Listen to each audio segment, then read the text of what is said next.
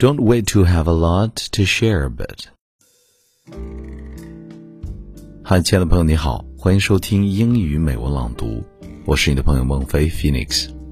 今天与你分享的美文叫做《生活之中不要等》。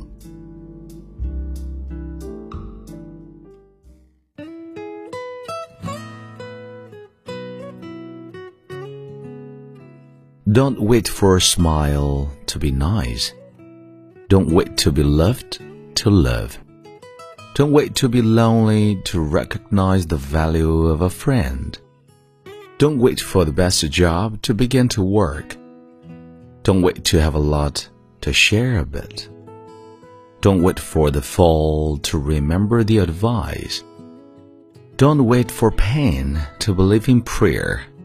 Don't wait to have time to be able to serve. Don't wait for anybody else's pain to ask for apologies. Neither separation to make it up. Don't wait, because you don't know how long it will take.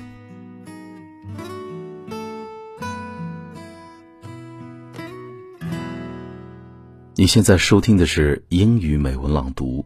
如果节目带给了你片刻宁静与温暖， 欢迎你分享给更多的朋友，让我们一起发现英语的别样魅力。同时，也欢迎你在微信订阅号搜索“英语美文朗读”，来收听更多暖声英语节目。我是你的朋友孟非 Phoenix，and see you next time。